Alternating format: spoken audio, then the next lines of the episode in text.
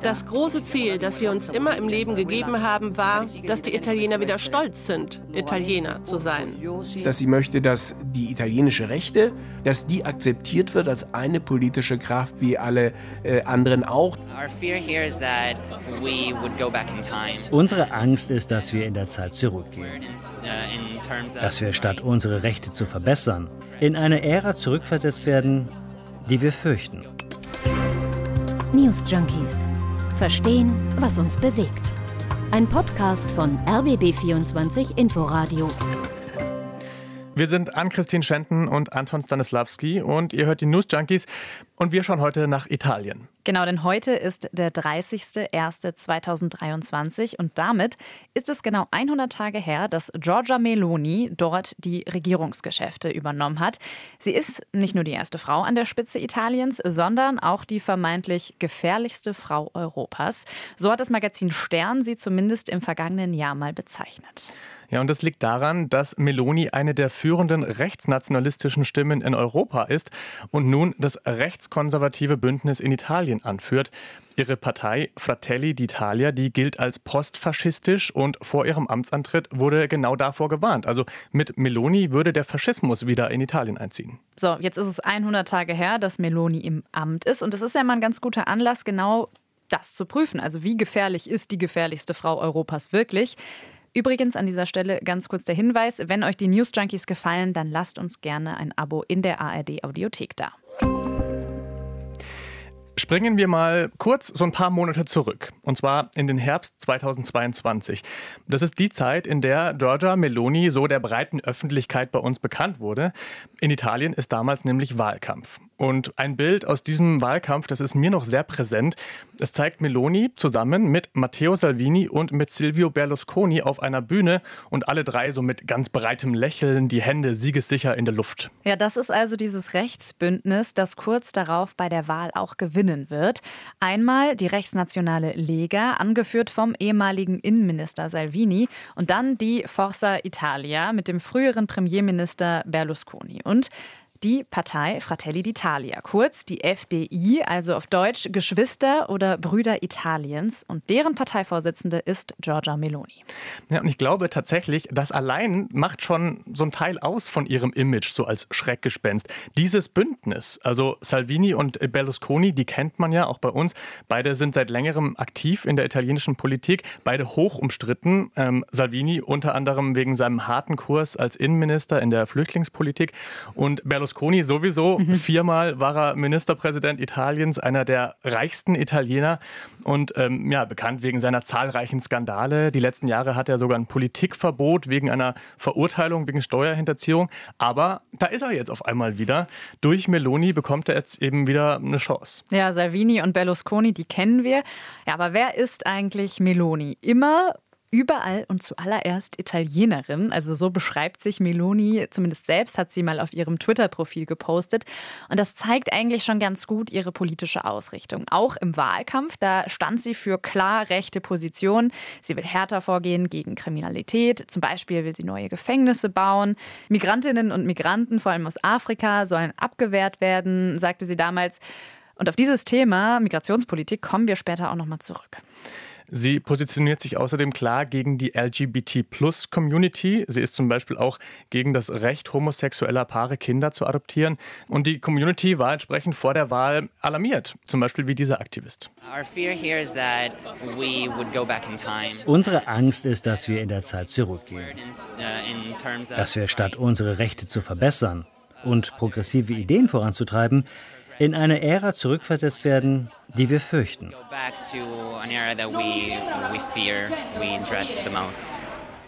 Ja, und ähnlich sieht es auch beim Thema Abtreibung aus. Meloni positioniert sich auch hier als Kritikerin und begründet das auch, fand ich ganz interessant, mit ihrer eigenen Biografie. Ihre Mutter sei nämlich in der Schwangerschaft kurz davor gewesen, sie selbst abzutreiben. Ja, und so ein Blick in Melonis Vergangenheit, der lohnt sich tatsächlich, um ihre Politik zu verstehen. Da ist zum Beispiel der kommunistische Vater. Er hat die Familie früh verlassen und heute setzt sich Meloni für die, Zitat, natürliche Familie ein, bestehend aus Mann und Frau. Und das habe eben auch damit zu tun, tun, dass sie selbst ohne Vater aufgewachsen sei. Stattdessen wird sie großgezogen von ihrer Mutter und von ihren Großeltern, und zwar in einem Arbeiterviertel in Rom. Und schon als Jugendliche hat sie angefangen, sich eben politisch zu engagieren. Mit 15 Jahren tritt sie ein in eine neofaschistische Partei, hat auch ziemlich schnell Karriere gemacht und wurde 2008 schon mal an einer Regierung beteiligt, und zwar als jüngste Ministerin in der Geschichte Italiens im Ressort Jugend und Sport. Nochmal vier Jahre später gründete sie dann eben die FDI. Ja, und diese FDI, die gilt als unterwandert von Anhängern des ehemaligen Diktators Mussolini. Und die Flamme auf dessen Grab, die ist sogar das Parteisymbol in den italienischen Farben grün, weiß, rot. Und ich, man muss sich das mal vorstellen, ne? also solche Bezüge auf den Faschismus, die wären in Deutschland eigentlich nicht denkbar. Also zumindest wären sie nicht politisch so erfolgreich. Ja, und in Italien scheint aber genau das sogar gut anzukommen. Aber zum Erfolgsrezept von Meloni, da gehört auch schon eine andere Seite. Ähm, Im Wahlkampf, da gibt sie sich nämlich vor allem betont gemäßigt. Ich habe einen Ausschnitt gefunden von einer Wahlkampfveranstaltung in Perugia. Meloni spricht da über Migration und ähm, sie wird von einem Zwischenruf unterbrochen. Lasst mich unseren Standpunkt in Sachen Migration erklären. Sie haben euch viel Unsinn darüber erzählt. Erwarte sie mit einer Schrotflinte. Nein, wartet. Ich stimme dem nicht zu. Und ich finde eben dieser Ausschnitt, der zeigt ganz gut, wie sie sich damals positioniert. Also sehr weit rechts, ja, auf jeden Fall. Die Bezüge zum Faschismus, die haben wir ja auch schon angesprochen. Ähm, und davon hat sie sich übrigens auch nie klar distanziert. Aber Gewaltaufrufe oder jetzt so sehr eindeutig hetzerische Aussagen, die hört man dann von ihr ja eher nicht. Möglicherweise eben auch, um so bürgerliche Schichten nicht zu vergraulen. Hm. Da ähm, unterscheidet sie sich dann eben schon, finde ich, von anderen Figuren des Rechtspopulismus wie Trump oder Bolsonaro. Ähm, angriffslustig und selbstbewusst gibt sie sich aber auf jeden Fall auch eben gerade beim Thema Migration. Das führt zu Sicherheitsproblemen. Ja, Sicherheitsproblemen.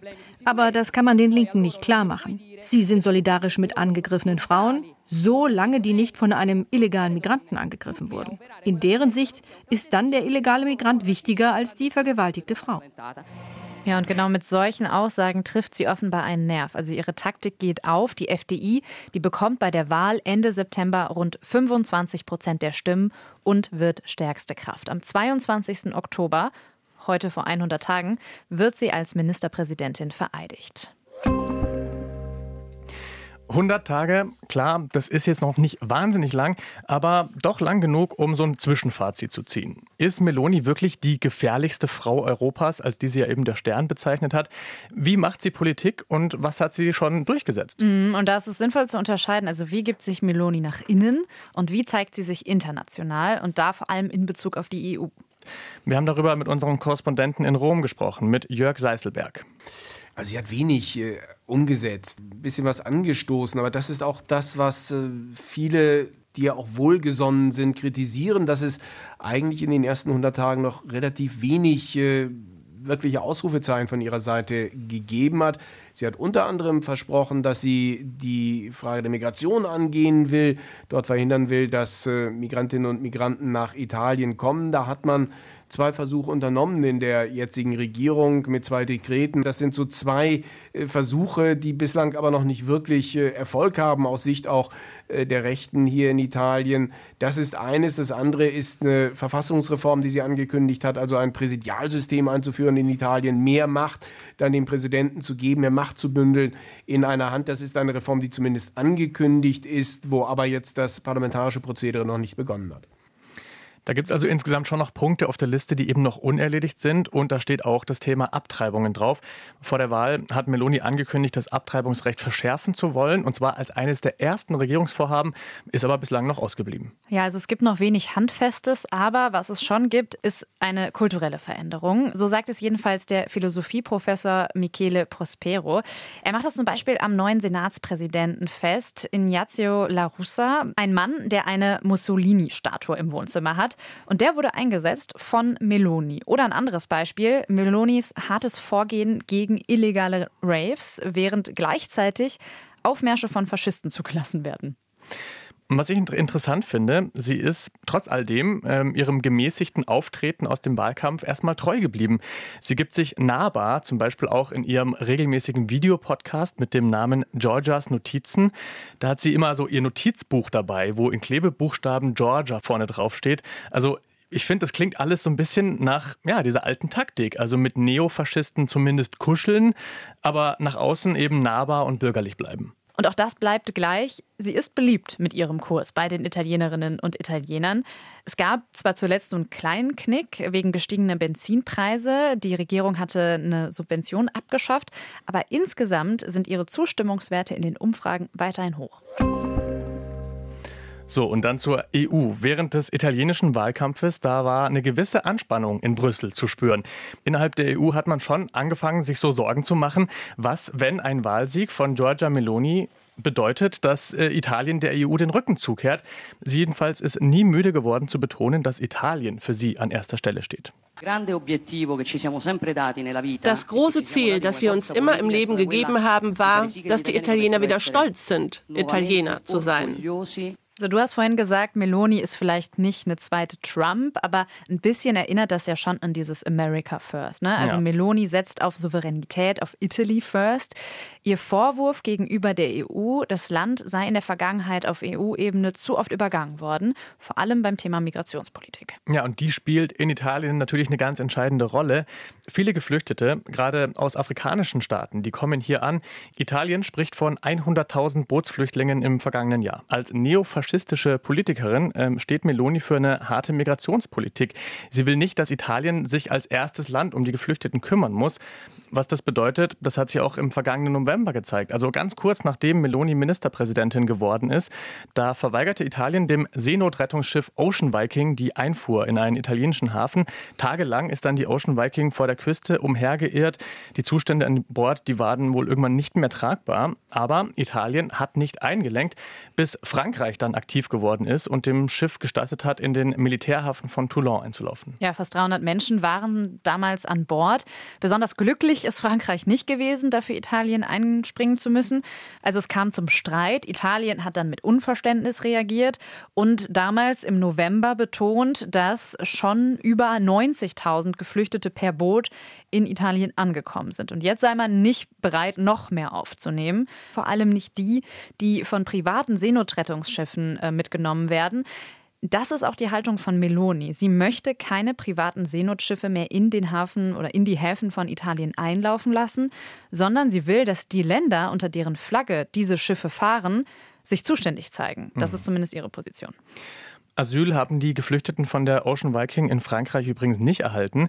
Auch die meisten Geflüchteten, die in Italien ankommen, die reisen weiter. Es werden deutlich weniger Asylanträge gestellt, als tatsächlich Menschen in Italien ankommen. Ja, Italiens neue Regierung, die hat mit diesem Streit trotzdem irgendwie auch einen Vorgeschmack gegeben, wie hartnäckig sie sein kann. Vor allem, wenn es darum geht, die eigenen Interessen gegenüber der EU verteidigen zu wollen. Von der harten Migrationspolitik abrücken, das will Italien nicht. Das haben sie demonstriert. Allerdings war das auch bisher die einzige Machtdemonstration dieser Art. Sonst agiert Meloni auf EU-Ebene ziemlich mild, sehr besonnen und es ist kaum etwas davon zu spüren von dieser gefährlichsten Frau Europas. Wir sind keine Außerirdischen, wir sind Menschen aus Fleisch und Blut. Wir konnten unsere Positionen erklären und es scheint mir, dass es auf der anderen Seite Menschen gab, die gewillt waren zuzuhören. Ich habe einige der wichtigen Themen, Probleme angesprochen, die wir gemeinsam bewältigen müssen. Ja, und es hat einen entscheidenden Grund. Klar, es geht natürlich auch wieder ums Geld. Italien wartet aktuell auf rund 200 Milliarden Euro aus dem Corona-Wiederaufbaufonds. Das Land hat eine der höchsten Staatsverschuldungen innerhalb der EU und na klar, das Geld können sie also ganz gut gebrauchen, sagt auch Jörg Seiselberg. Das ist wichtig natürlich für eine Regierung, die Italien führt, dass man dieses Geld bekommt und da will man es sich mit äh, Brüssel nicht verscherzen. Und äh, auch das ist, denke ich, ein Grund dafür, warum man sich dort sehr dialogbereit zeigt. Also da ist sicherlich ein Unterschied zum Wahlkampf zu erkennen, wo sie ja sehr lautstark manchmal gewettert hat gegen die Bürokraten in Brüssel. Da zeigt sie sich jetzt relativ handsam, kooperativ. Hintergrund, wie gesagt, äh, unter anderem die Tatsache, dass Italien das Geld aus Brüssel braucht. Meloni muss also kooperieren und ihre handsame Art, wie es Jörg Seiselberg hier gerade beschrieben hat, die scheint auch zu wirken. Manfred Weber, der Fraktionsvorsitzende der EVP, der Europäischen Volkspartei, der hat angedeutet, sich eine Kooperation mit Melonis Fratelli d'Italia vorstellen zu können. Für Meloni würde das bedeuten, sie wäre plötzlich eine Mitte-Rechts-Politikerin und nicht mehr rechtsaußen. Das ist etwas, was äh, ihr wichtig ist in der politischen Kommunikation. Sie möchte das, was sie als äh, ja, politische Vergangenheit mit sich rumträgt, dass das akzeptiert wird. Und eine Aufnahme jetzt in die EVP ihrer Partei wäre da das äh, wirklich formale Signal auch, dass sie in der Parteifamilie der Mitte-Rechten in Italien, in Europa äh, akzeptiert ist. Ja, also mit Manfred Weber, da würde sie natürlich einen Verbündeten gewinnen und zwar einen, der besonders in Migrationsthemen schon auch einen ähnlichen Kurs hat wie Meloni. Jüngst hat er zum Beispiel Zäune an EU-Grenzen vorgeschlagen. Die EU schlafwandle in eine Migrationskrise rein, sagt er. Ja, man könnte also auch umgekehrt sagen, die EVP, die würde sich mit Meloni im Boot weiter nach rechts bewegen und das ist von einigen im Bündnis vielleicht auch genauso gewollt. Ein Alleingang, den wagt Meloni unterm Strich aber nicht. Sie zeigt sich aufgeschlossen mit EU-Kommissionspräsidentin Ursula von der Leyen und sucht genauso den Dialog mit der EU-Parlamentspräsidentin, mit Roberta Metzola.